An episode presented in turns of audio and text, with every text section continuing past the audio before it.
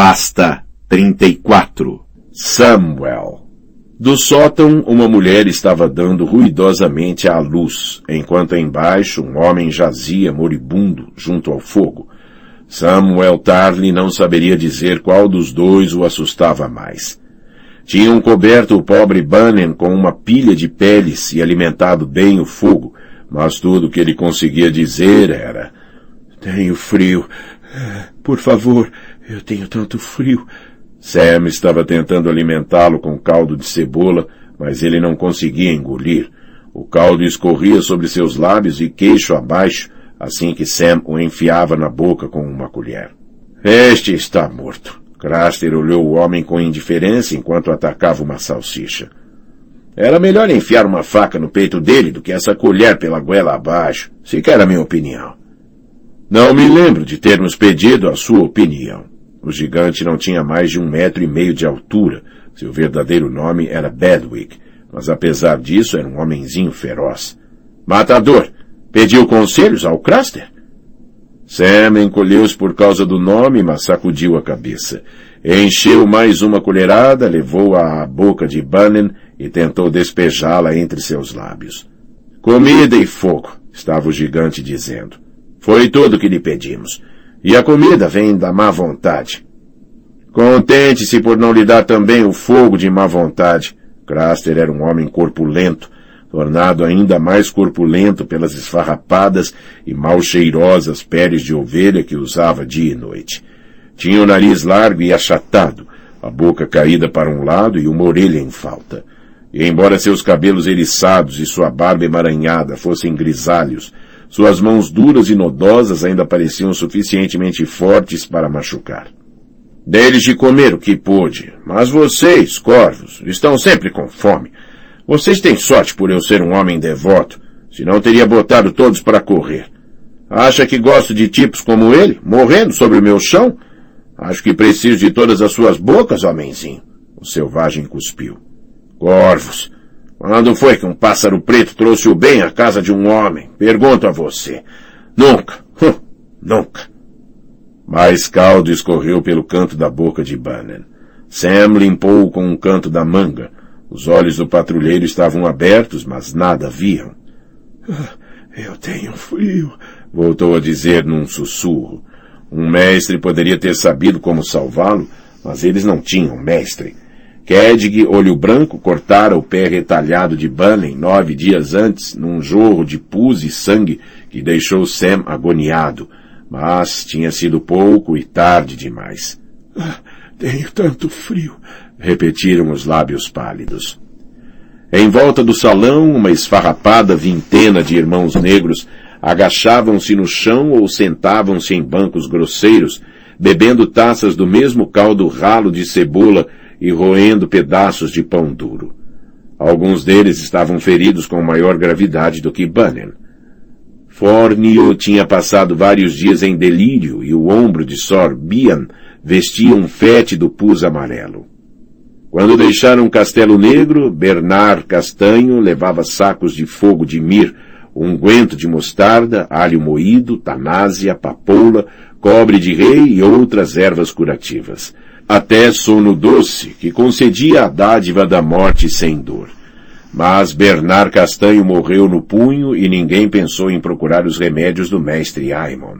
Rei que também sabia algo sobre ervas, como cozinheiro que era, mas rei que igualmente tinha ficado para trás. Por isso cabia aos intendentes sobreviventes fazer o que pudessem pelos feridos, e isso era muito pouco. Pelo menos aqui estão secos, com um fogo para aquecê-los, mas precisam de mais comida. Todos precisavam de mais comida. Os homens andavam resmungando havia dias. Cal Pé Torto andava sempre dizendo que Craster tinha de ter uma despensa escondida e Gart de Vila Velha começou a servir de eco quando estava fora do alcance dos ouvidos do senhor comandante. Sam pensara em pedir algo mais nutritivo, pelo menos para os feridos, mas não tinha coragem. Os olhos de Craster eram frios e maus, e sempre que o selvagem olhava na sua direção, as mãos dele torciam-se um pouco, como se quisessem se fechar em punhos. Será que ele sabe que falei com o Goiva da última vez que estivemos aqui? Perguntava a si mesmo. Será que ela lhe contou que eu disse que a levaríamos? Será que ele arrancou isso dela na porrada? Ah, tenho frio, disse Banner. Por favor, eu tenho frio. Apesar de todo o calor e fumaça que havia no salão de Craster, o próprio Sam sentia frio. E cansaço, tanto cansaço. Precisava dormir, mas sempre que fechava os olhos sonhava com neve soprada pelo vento e mortos arrastando os pés em sua direção, com mãos negras e brilhantes olhos azuis. Em cima, no sótão, Goiva soltou um soluço trêmulo que ecoou ao longo do comprido salão sem janelas. Empurre, ouviu uma das esposas mais velhas de Craster dizer à garota. Mais forte, mais forte. Grite se ajudar. E ela gritou tão alto que Sam se encolheu. Craster virou a cabeça para lançar às mulheres um olhar irritado. Ah, já estou mais que farto desses gritos, berrou-lhes. Dê um trapo para ela morder, senão vou aí em cima e faço aprovar a minha mão. E Sam sabia que ele faria. Craster tinha 19 mulheres, mas nenhuma se atreveria a interferir depois de ele começar a subir a escada. Assim como os irmãos negros não interferiram duas noites antes, quando ele tinha espancado uma das garotas mais novas, houve resmungos, certamente. Ele está matando a garota, Gatti de Via Verde falou. Cal, pé torto, riu e disse, se ele não quiser aquele bombonzinho, ele pode dar para mim. Bernard Negro praguejou em voz baixa e irritada, e Alan de Rosby levantou-se e saiu para não ter de ouvir. O teto é dele, as regras também, recordou-lhes o patrulheiro Ronald Hartley. Craster é amigo da patrulha. Um amigo, pensou Sam, enquanto escutava os gritos abafados de Goiva. Craster era um homem brutal que governava as mulheres e filhas com mão de ferro. Mesmo assim, sua fortaleza era um refúgio. Corvos congelados! tinha zombado Craster quando entraram em desordem os poucos que tinham sobrevivido à neve, às criaturas e ao frio penetrante. E um bando bem menor do que o que foi para o norte. Mas tinha cedido lugar a eles no seu chão, um teto para manter a neve afastada, um fogo onde puderam se secar, e suas mulheres tinham trazido taças de vinho quente para levar algum calor à barriga deles. Malditos corvos, chamava-lhes, mas também os alimentava, por menor que fosse a ração. Somos hóspedes, lembrou Sam a si mesmo. Goiva é dele, filha dele, mulher dele. O teto é dele, as regras também. A primeira vez em que estivera na fortaleza de Craster, Goiva viera suplicar-lhe ajuda, e Sam emprestara seu manto negro para esconder sua barriga quando foi à procura de Jon Snow. Espera-se que os cavaleiros defendam mulheres e crianças. Só alguns dos irmãos negros eram cavaleiros, mesmo assim. Todos proferimos as palavras, pensou Sam. Sou o escudo que defende os reinos dos homens. Uma mulher era uma mulher, mesmo que fosse selvagem. Devíamos ajudá-la. Devíamos. Era pelo filho que Goiva temia. Tinha medo de que pudesse ser um menino. Craster criava as filhas para se tornarem suas esposas, mas não se viam nem homens nem garotos no seu complexo. Goiva tinha dito a João que Craster entregava os filhos aos deuses. Se os deuses forem bons, vão enviar uma filha, rezou Sam. Em cima, no sótão, Goiva abafou um grito. É isso, disse uma mulher. Agora mais um empurrão. Ah, estou vendo a cabeça dele. Dela, pensou Sam, infeliz. A cabeça dela, dela. Frio, disse Bunny fracamente. Por favor, eu tenho tanto frio. Sam pôs de lado a tigela e a colher, estendeu outra pele para cima do moribundo, enfiou outro graveto no fogo. Goiva soltou um guincho e começou a arquejar. Craster roeu sua morcela dura. Tinha morcelas para si e para suas mulheres, mas não para a patrulha. Mulheres, lamentou-se. Berram de uma maneira. Ah, uma vez eu tive uma porca gorda que deu à luz uma ninhada de oito sem soltar mais que um grunhido. Mastigando, virou a cabeça para olhar de soslaio e com desprezo para Sam. Ela é quase tão gorda quanto você, rapaz. Matador. Soltou uma gargalhada. Aquilo foi mais do que Sam conseguia suportar. Afastou-se da fogueira tropeçando, passando desajeitadamente por cima e em volta dos homens que estavam dormindo, agachados ou morrendo no chão de terra batida. A fumaça, os gritos e os gemidos estavam fazendo com que se sentisse prestes a desmaiar. Baixando a cabeça, empurrou as abas de pele de viado que serviam de porta a Craster e saiu para a tarde. O dia estava nublado, mas ainda era suficientemente luminoso para cegá-lo após a escuridão do salão. Montes de neve pesavam nos ramos das árvores ao redor e cobriam as colinas douradas e acastanhadas, mas menos do que antes. A tempestade tinha terminado e os dias passados na fortaleza de Craster tinham sido, bem, quentes talvez não, mas de um frio não tão penetrante. Sam ouvia o suave ploque-ploque-ploque da água derretendo nos pingentes que decoravam a borda do espesso telhado de como. Inspirou profunda e tremulamente e olhou em volta. Para oeste, Ouro Mão Cortada e Tim Stone Deslocavam-se entre os cavalos, dando de comer e beber aos garranos que restavam. Para o lado de onde o vento soprava, outros irmãos matavam e esfolavam os animais que estavam fracos demais para prosseguir. Lanceiros e arqueiros faziam rondas por trás dos diques de terra que eram a única defesa de Craster contra o que quer que se escondesse na floresta do outro lado, enquanto uma dezena de fogueiras para cozinhar soltavam espessas nuvens de fumaça cinza azulada. Sam ouvia os ecos distantes de machados trabalhando na floresta, onde um grupo de trabalho recolhia a lenha necessária para manter as chamas ardendo durante toda a noite. As noites eram a pior hora, quando escurecia e esfriava. Não tinha havido nenhum ataque desde que estavam na fortaleza de Craster, nem de criaturas, nem de outros. Nem haveria, segundo Craster. Um homem devoto não tem motivo para temer tais coisas. Disse isso mesmo a Messi Ryder quando ele veio meter o nariz aqui. Não me deu mais ouvidos do que vocês, os corvos, suas espadas e suas malditas fogueiras. Isso não vai ajudá-los em nada quando o frio branco chegar. A essa altura, só os deuses os ajudarão. É melhor ficar de bem com os deuses. Goiva também havia falado do frio branco e contara-lhes que tipo de oferendas Craster fazia aos seus deuses. Sam quis matá-lo quando soube. Não há leis para lá da muralha, lembrou a si mesmo. E Craster é um amigo da patrulha. Um grito rouco veio de detrás do edifício de Taipa. Sam foi ver o que se passava. O chão sob seus pés era uma massa de neve em liquefação e lama mole que Ed Doloroso insistia ser composta pela merda do Craster. No entanto, era mais densa do que merda. Sugava com tanta força as botas de Sam que ele sentiu uma tentando sair. Por trás de uma horta e de um curral de ovelhas vazio, uma dúzia de irmãos negros disparava flechas contra um alvo que tinham feito de feno e palha.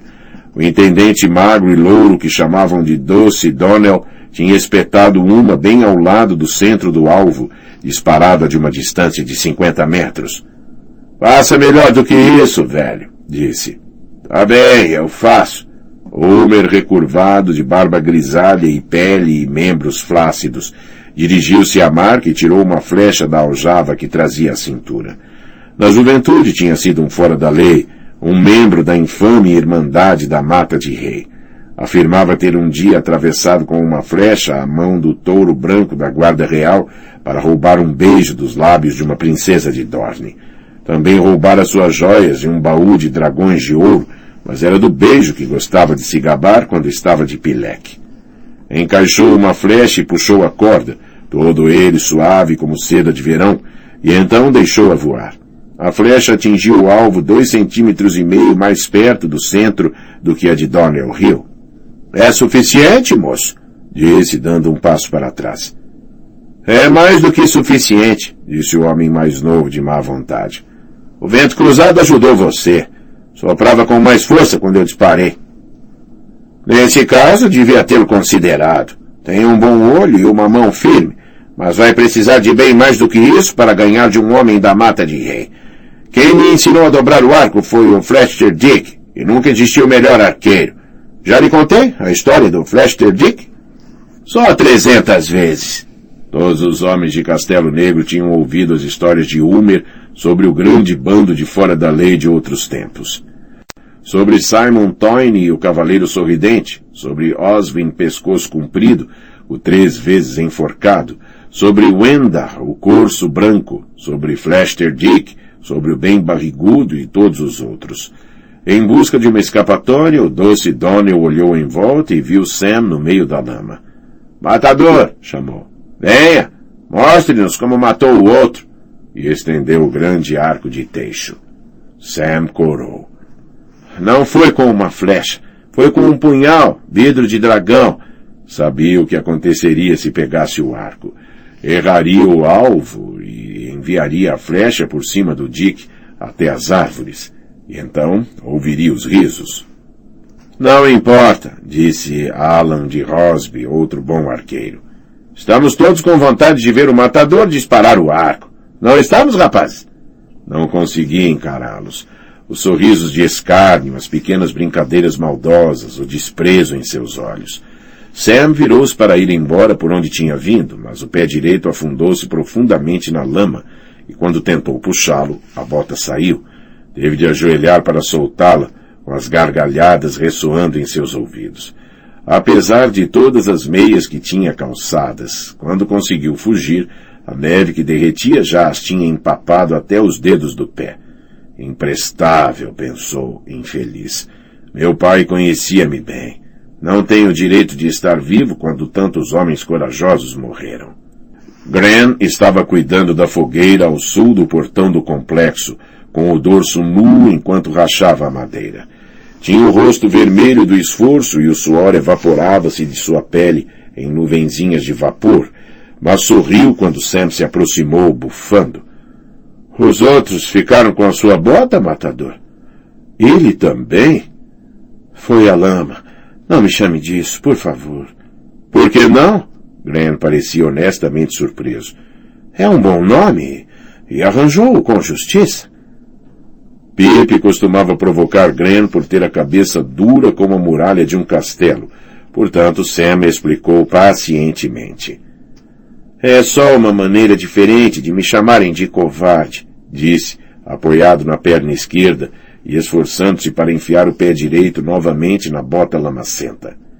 Estão caçoando de mim, da mesma maneira que caçoam do Bedwick, quando o chamam de gigante. Mas ele não é um gigante, disse Graham. E o Paul nunca foi pequeno. Bem, talvez fosse quando era bebê de peito, mas depois disso não. Mas você matou mesmo o outro. Portanto, não é a mesma coisa. Eu só...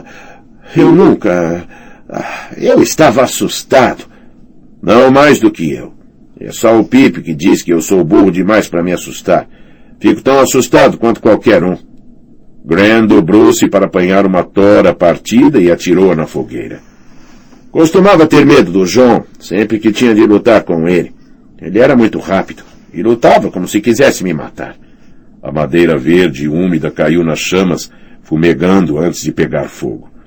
Mas nunca contei. Às vezes acho que todo mundo anda só fingindo ter coragem, e nenhum de nós a temos de verdade.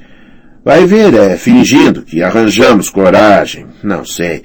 Deixe que chamem você de matador. E daí? Nunca gostou que Soralice o chamasse de Auroch. Ele estava dizendo que eu sou grande e estúpido. Gren coçou a barba. Mas se o Pip quisesse me chamar de Auroch, poderia. Ou você, ou o João. Um Auroch é um animal feroz e forte. Por isso não é assim tão ruim. E eu sou o grande. E estou ficando maior. Você não gostaria mais de ser Sam, o matador, do que o Sor Porquinho? Por que não posso ser só o Samuel Tarly? Sentou-se pesadamente em uma tora úmida que Gran ainda não tinha cortado. Foi o vidro de dragão que o matou.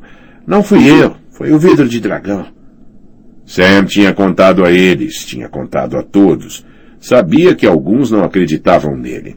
O Adaga havia mostrado a Sam a sua adaga e dito, Tenho ferro, para que quero vidro?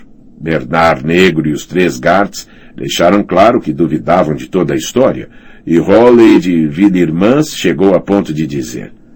O mais certo é que tenha apunhalado uns arbustos que se mexiam e Tenha descoberto depois que era o Paul pequeno dando uma cagada. Por isso inventou uma mentira. Mas Dewey tinha escutado, assim como Ed Doloroso, e obrigaram Sam e Graham a contar ao senhor comandante. Mormon passou toda a história com a testa franzida e colocou questões contundentes, mas era um homem cauteloso demais para rejeitar qualquer possibilidade de obter proveito. Pediu a Sam todo o vidro de dragão que trazia na mochila, embora fosse bem pouco. Sempre que Sam pensava no tesouro que John encontrara enterrado sob o punho, sentia vontade de chorar. Havia lâminas de punhal e pontas de lança e pelo menos duzentas ou trezentas pontas de flecha. John tinha feito punhais para si, para Sam e para o senhor comandante Mormon, e deu a Sam uma ponta de lança, um velho chifre quebrado e algumas pontas de flecha. Grant também ficou com um punhado de pontas de flecha, mas era tudo. Portanto, tudo que tinham agora era o punhal de Mormon e aquele que Sam dera a Grant, mais dezenove flechas e uma grande lança de madeira dura com uma ponta negra de vidro de dragão. As sentinelas entregavam a lança umas às outras quando o turno mudava, e Mormon tinha distribuído as flechas entre seus melhores arqueiros. Bill Resmungão, Gart Pena Cinza, Ronald Hartley, Doce Donnell Hill e Alan de Rosby tinham três cada um e Ulmer quatro.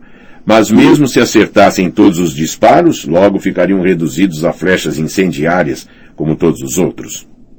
Tinham disparado centenas de flechas incendiárias no punho, mas as criaturas continuaram a vir. Não será suficiente, pensou Sam. As paliçadas inclinadas de lama e neve em derretimento de Craster Pouco segurariam o passo das criaturas, que tinham escalado as encostas muito mais íngremes do punho e saltado em grande número a muralha a anelar. E em vez de trezentos homens alinhados em fileiras organizadas, as criaturas encontrariam quarenta e um sobreviventes esfarrapados para combatê-las, nove dos quais feridos demais para lutar. Quarenta e quatro tinham entrado aos tropeções no reduto de Craster, dos sessenta e tantos que conseguiram fugir do punho, mas três morreram em decorrência dos ferimentos, e Bannon em breve seria o quarto. Acha que as criaturas foram embora? perguntou Sam a Gren. Por que é que não vem acabar conosco? Elas só vêm quando está frio. Sim, disse Sam. Mas é o frio que traz as criaturas ou são as criaturas que trazem o frio? Ah, o que importa? O machado de Gren fez voar lascas de madeira. Vem juntos, é isso que interessa. E agora que a gente sabe que o vidro de dragão as mata, talvez nem sequer venham. Talvez agora tenham medo de nós. Sam quis poder acreditar naquilo, mas parecia-lhe que quando se estava morto, o medo não tinha mais significado do que a dor, o amor ou o dever.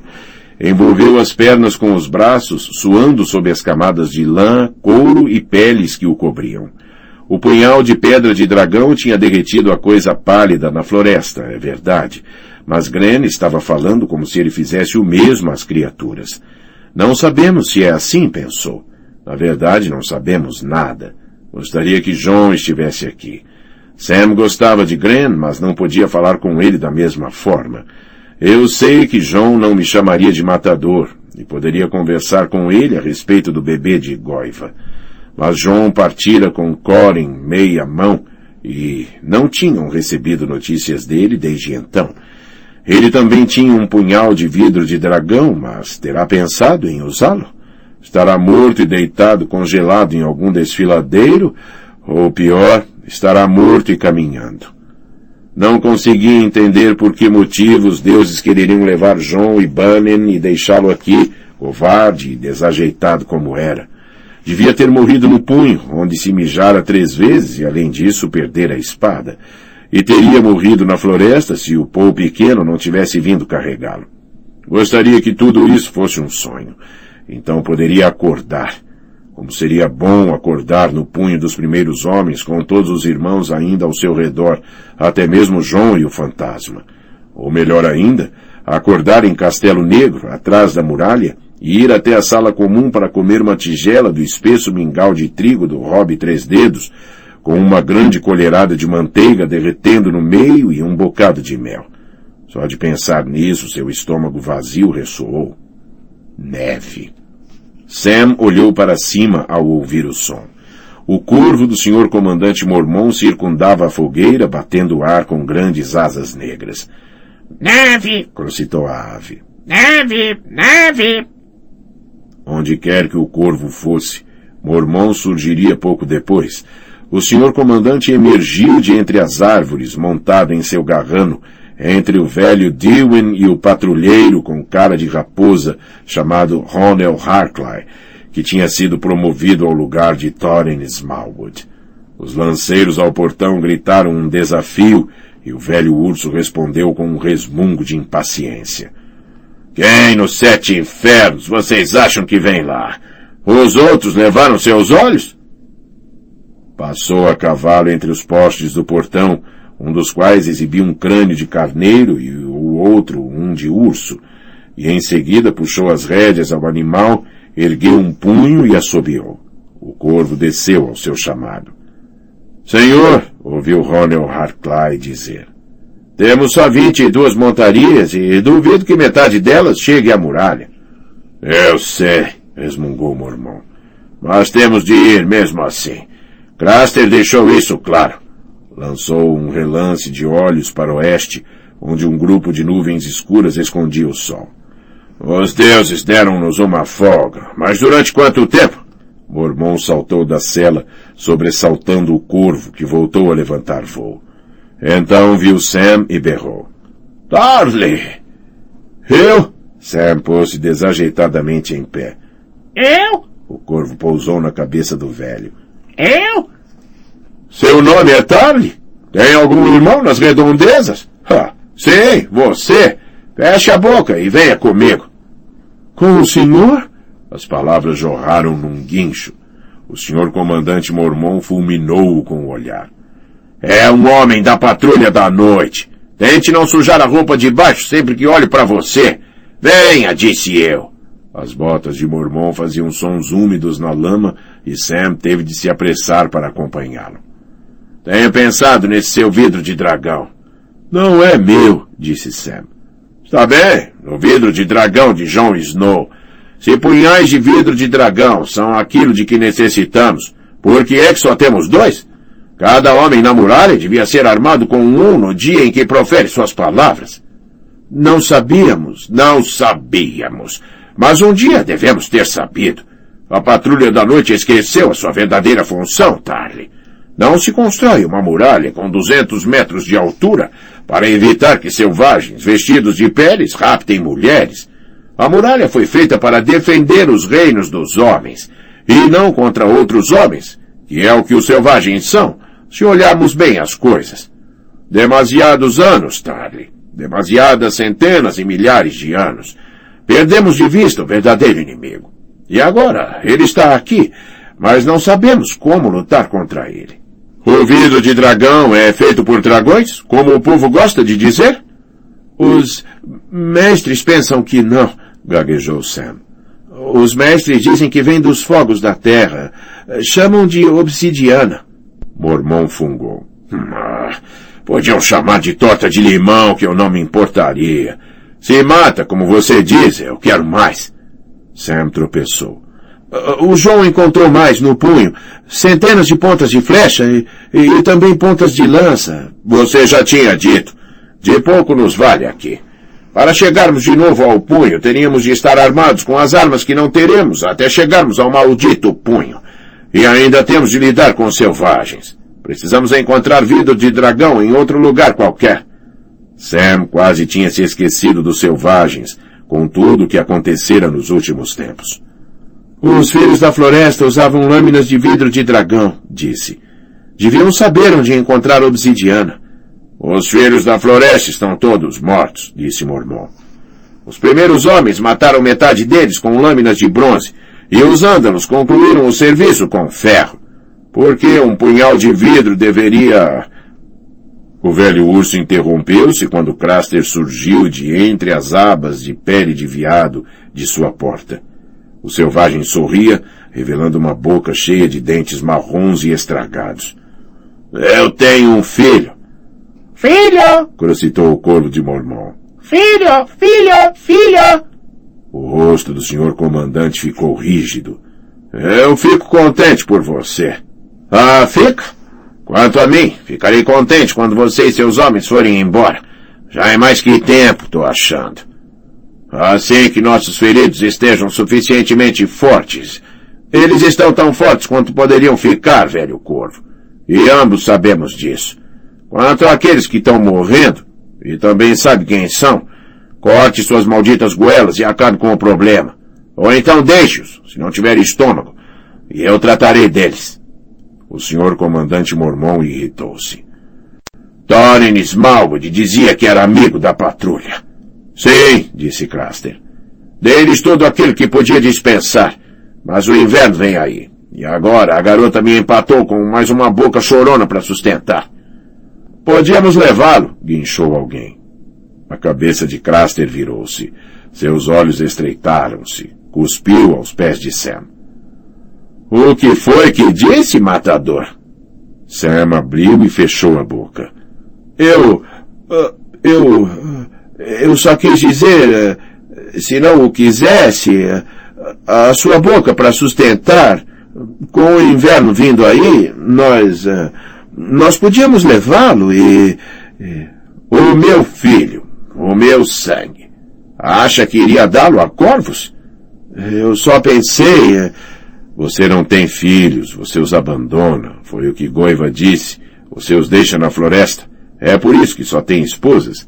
E filhas que crescem para se transformarem em esposas. Cale-se, Sam, disse o senhor comandante. Já disse o bastante.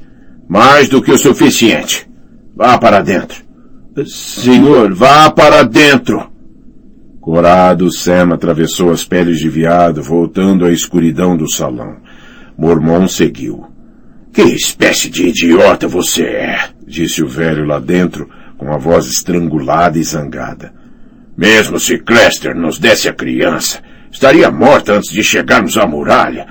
Ah, precisamos tanto de um recém-nascido para cuidar como de mais neve. Tem leite para lhe dar nessas suas grandes tetas? Ou pensava em levar também a mãe? Ela quer vir, disse Sam. Suplicou-me. Mormon ergueu uma mão. Não ouvirei nem mais uma palavra sobre isso, Tarly. Foi-lhe dito e redito para se manter bem longe das esposas de Craster. Ela é filha dele, disse Sam numa voz fraca. Vai cuidar de Benning, já, antes que me deixe furioso. Sim, senhor. Sam afastou-se correndo, tremendo. Mas quando chegou à fogueira, foi só a tempo de ver o gigante puxar um manto de peles por sobre a cabeça de Bannon. Ele dizia que tinha frio, disse o pequeno homem. Espero que tenha ido para algum lugar quente. Espero mesmo. O ferimento, disse Sam. Que se foda o ferimento. O adaga deu uma pancada no cadáver com o pé. Ele tinha o pé ferido. Conheci um homem lá na minha aldeia que perdeu um pé. Viveu até os 49. O frio, disse Sam. Ele não chegou a se aquecer. Ele não chegou a comer, disse o Adaga. Não como deve ser. Aquele bastardo do Craster matou-o de fome. Sam olhou em volta ansiosamente, mas Craster não tinha retornado ao salão. Se tivesse, as coisas poderiam ter ficado feias. O selvagem odiava bastardos, embora os patrulheiros dissessem que ele próprio era ilegítimo, gerado numa mulher selvagem por um corvo morto havia muito tempo. Craster tem os seus para alimentar, disse o gigante. Todas essas mulheres. Ele deu-nos o que pôde.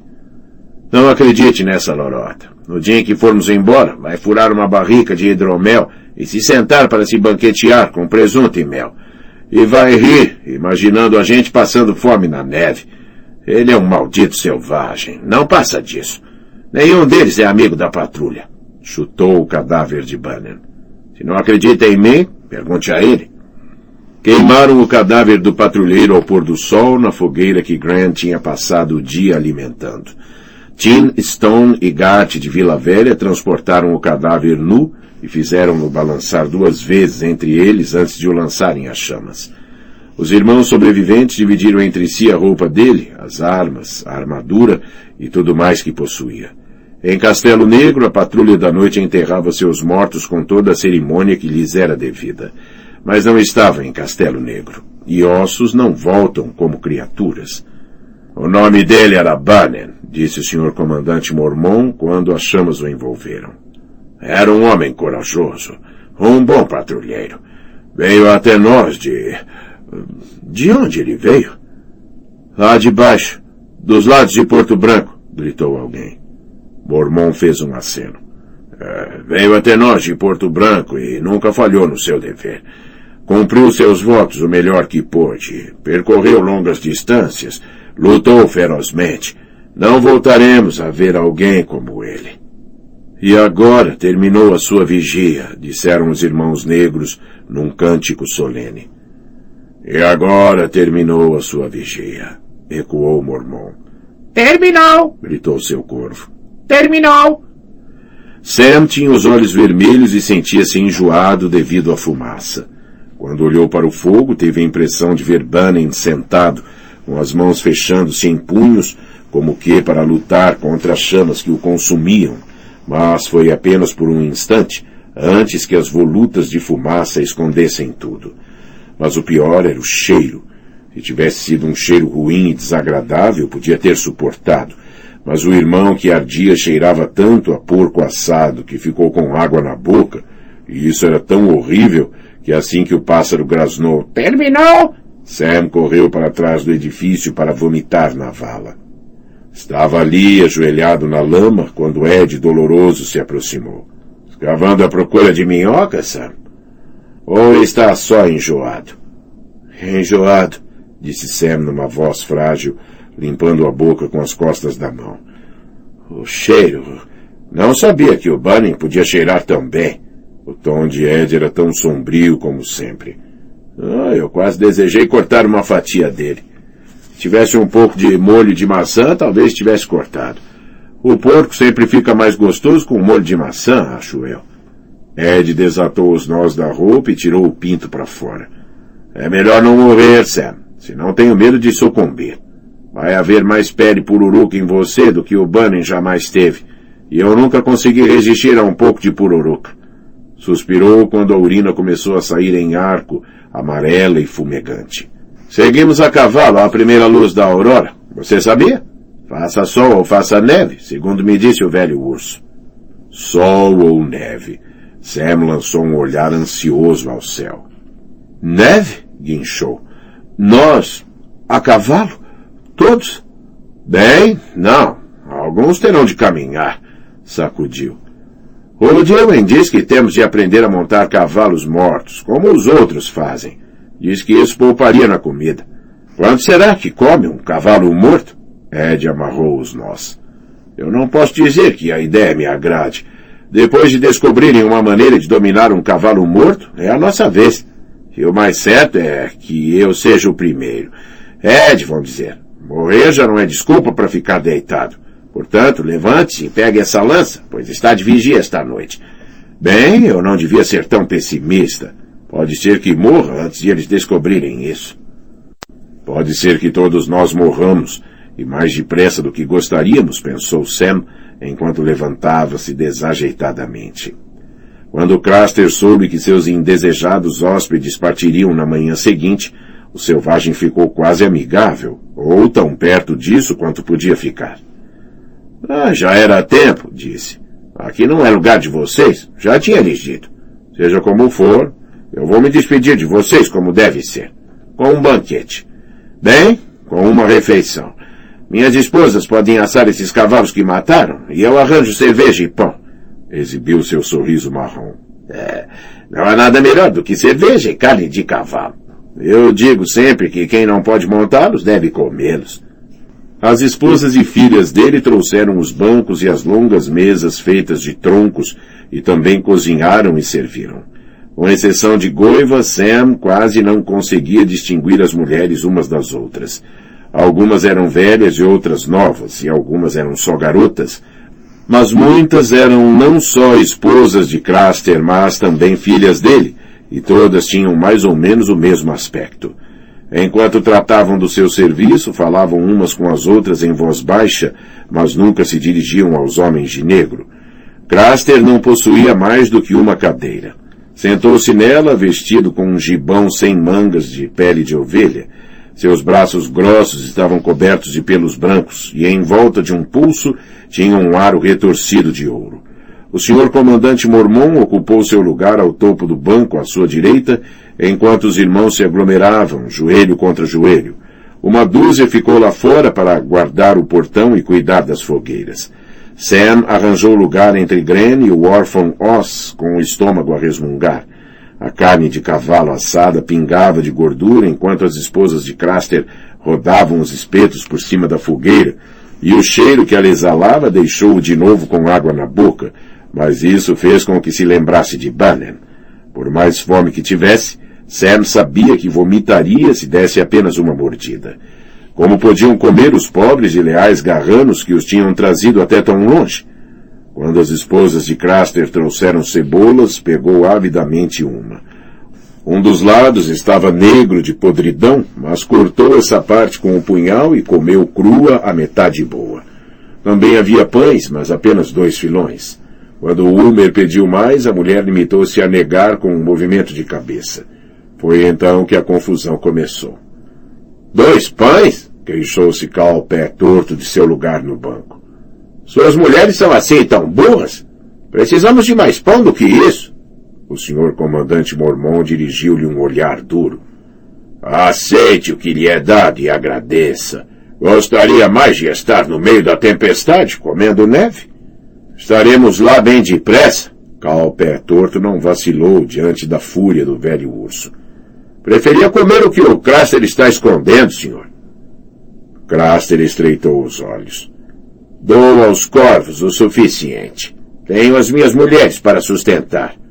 Punhal espetou um pedaço de carne de cavalo. Pois bem, então admite que tem uma dispensa escondida. De que outra forma aguentaria um inverno?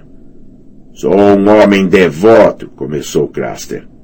É um sovina, disse Cal. E um mentiroso. Presuntos, disse Gart de Vila Velha com uma voz cheia de reverência. Da última vez que viemos aqui, havia porcos. Aposto que ele tem presuntos escondidos em algum lugar. Presuntos defumados e salgados. E bacon também. Salsichas, disse a daga. Aquelas compridas e pretas. São como rocha. Conservam-se durante anos. Aposto que ele tem umas cem penduradas num porão qualquer. Aveia, sugeriu o Olo, mão cortada. Grão, cevada. Grão, disse o corvo de Mormon, batendo as asas. Grão, grão, grão, grão, grão. Basta, disse o senhor comandante Mormon, por cima dos gritos roucos da ave. Calem-se todos. Isso é uma loucura. Maçãs, disse Gart de Via Verde. Barris e barris de maçãs frescas de outono. Há macieiras lá fora, eu vi frutos silvestres secos, repolhos, pinhões. Grão, grão, grão. Carneiro salgado. Há um curral de ovelhas. Ele tem barricas e barricas de carneiro armazenadas. Eu sei que tem. Àquela altura, Craster já parecia a ponto de pô-los todos no espeto. O senhor comandante mormon levantou-se. Silêncio! Eu não quero ouvir mais dessa conversa. Então encha as orelhas de pão, velho. Pé torto, afastou-se da mesa. Ou será que já engoliu a porra da sua migalha? Sam viu o rosto do velho urso ficar vermelho. Esqueceu-se de quem eu sou? Sente-se, coma e cale-se. Isso é uma ordem. Ninguém falou. Ninguém se moveu. Todos os olhos estavam postos no senhor comandante e no grande patrulheiro manco, enquanto os dois se encaravam por cima da mesa. Pareceu a Sam que Carl tinha sido o primeiro a ceder e se preparava para sentar, embora carrancudo. Mas Craster levantou-se e tinha o um machado na mão. O grande machado de aço negro que Mormon lhe dera como presente de hospedagem. Não, rosnou. Não vai sentar. Ninguém que me chame de Sovina dorme debaixo do meu teto e come a minha mesa. Fora daqui, aleijado. E você também. E você, e você? Espetou a cabeça do machado na direção de Adaga, Gart e Gart. Vão dormir no frio, de barriga vazia, o bando todo. Se não... Maldito bastardo! Sam ouviu um dos gatos xingar. Nunca chegou a saber qual deles. Quem me chamou de bastardo? rugiu Craster, varrendo pratos, carne e taças de vinho da mesa com a mão esquerda, enquanto erguia o machado com a direita. Não é mais do que o que todos sabem, respondeu Carl. Craster deslocou-se mais depressa do que Sam teria acreditado ser possível, saltando sobre a mesa de machado na mão. Uma mulher gritou. Gart, Via Verde e o órfão Oz sacaram facas. Cal deu um salto para trás e tropeçou em Sorbayan, que se encontrava no chão, ferido. Num instante, Craster vinha atrás dele cuspindo palavrões. No seguinte, estava cuspindo sangue. A adaga agarrara-o pelos cabelos, puxara sua cabeça para trás e abrira sua goela de orelha a orelha com um longo golpe. Então deu um forte empurrão nele e o selvagem caiu para frente, estatelando-se de cabeça sobre Sor Bayan. Bayan gritou de agonia enquanto Craster se afogava no próprio sangue, deixando o machado escorregar de seus dedos. Duas das mulheres de Craster choravam, uma terceira praguejava, uma quarta voou contra o doce Donnell e tentou arrancar seus olhos com as unhas. Este atirou ao chão. O senhor comandante ficou diante do cadáver de Craster, escuro de raiva. Os deuses vão nos amaldiçoar! gritou. Não há crime mais hediondo do que um hóspede trazer assassinato para o salão de um homem. Por todas as leis do lar, nós não há leis para lá da muralha, velho. Lembra? A daga agarrou uma das esposas de Craster pelo braço e pôs a ponta do punhal ensanguentado debaixo do queixo dela.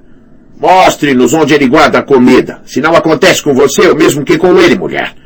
Largue-a! Mormon deu um passo. Vou decapitá-lo por isso, seu... Gart de Via Verde bloqueou seu caminho e Olo, mão cortada, empurrou-o para trás. Ambos tinham armas na mão. Cuidado com a língua! preveniu Olo. Mas, em vez de lhe obedecer, o senhor comandante tentou tirar o punhal dele. Olo só tinha uma mão, mas essa era rápida.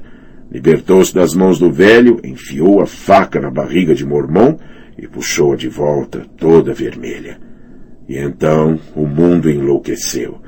Mais tarde, muito mais tarde, Sam deu por si sentado de pernas cruzadas no chão, com a cabeça de Mormon no colo. Não se lembrava de como tinha chegado ali ou de muito mais do que havia acontecido depois de o velho urso ser apunhalado. Lembrava-se de que Gart devia haver de matar a Gart de Vila Velha, mas não se lembrava por quê. Holley de Vila Armans tinha caído do sótão e quebrado o pescoço depois de subir a escada para provar as mulheres de Craster. Gren, Grant tinha gritado e estapeado Sam e então fugido com o gigante, Ed Doloroso e alguns dos outros. Craster continuava caído por cima de Sorbayan, mas o cavaleiro ferido já não gemia. Quatro homens de negro estavam sentados no banco comendo pedaços queimados de carne de cavalo, enquanto o Olo copulava sobre a mesa com uma mulher em lágrimas. Darley! Quando tentou falar, o sangue pingou da boca do velho urso, para cima de sua barba. Darley, vá, vá. Para onde, senhor? Tinha a voz monocórdica e sem vida. Não tenho medo. Era uma sensação estranha. Não há para onde ir. A muralha. Dirija-se à muralha. Já! Já! Crucitou o corvo. Já! Já! A ave caminhou ao longo do braço do velho até o seu peito e arrancou-lhe um pelo da barba. Tem, tem de lhes contar. Contar o que, senhor? perguntou Sam polidamente.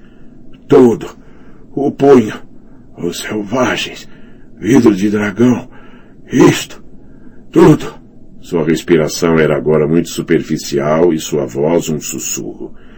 Diga ao meu filho. Chora. Diga-lhe. Vista um negro. Meu desejo. Último desejo. Desejo? O corvo ergueu a cabeça com os olhos negros como contas brilhando.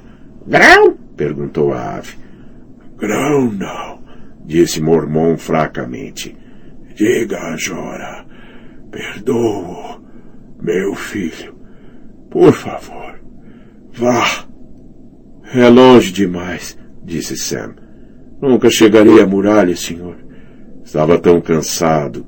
Tudo o que queria era dormir, dormir e dormir, e nunca acordar. E sabia que se ficasse ali tempo suficiente, a daga, ouro, mão cortada ou cal, pé torto se zangariam com ele e lhe concederiam o desejo só para o verem morrer. Preferia ficar com o senhor. Veja, já não estou assustado. Com o senhor ou com nada. Devia estar, disse uma voz de mulher. Três das mulheres de Craster estavam em pé por cima deles. Duas eram velhas, macilentas, que ele não conhecia, mas Goiva encontrava-se entre elas, toda enrolada em peles e embalando uma trouxa de pelo marrom e branco que devia conter seu bebê.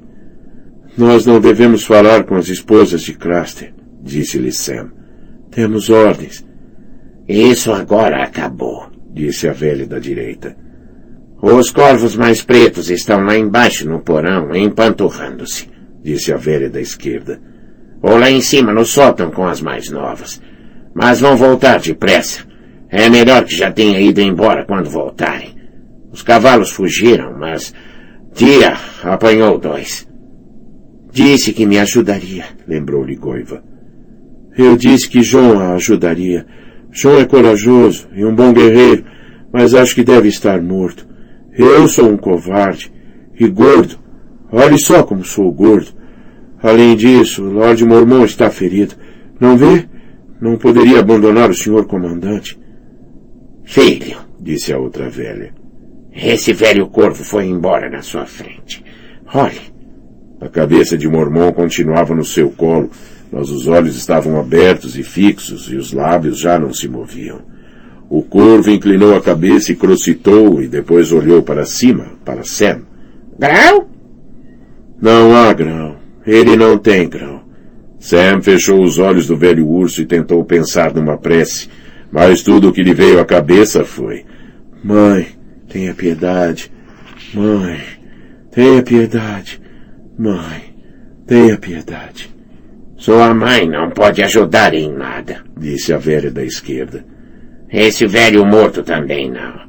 Pegue sua espada e leve aquele grande manto quente de peles dele. E leve o cavalo dele, se conseguir encontrá-lo. E vá embora. A garota não mente, disse a velha da direita. Ela é minha filha. E arranquei a mentira dela na amarra há um bom tempo. Disse que a ajudaria. Faça o que a fé me diz, rapaz. Leve a garota. E depressa.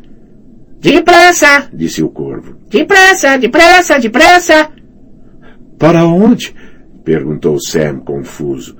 Para onde devo levá-la? Para algum lugar quente, disseram as duas velhas em uníssono. Goiva estava chorando. Eu e o bebê, por favor, serei sua mulher como fui de Craster. Por favor, Sr. Corvo, ele é um menino, exatamente como Nela disse que seria. Se não o levar, eles levam. Eles? disse Sam, e o corvo ergueu a cabeça negra e repetiu num eco. Eles, eles, eles. Os irmãos do garoto, disse a velha da esquerda. Os filhos de Craster. O frio branco está se erguendo lá fora, corvo. Sinto nos meus ossos. Esses pobres ossos velhos não mentem. Eles estarão aqui em breve. Os filhos.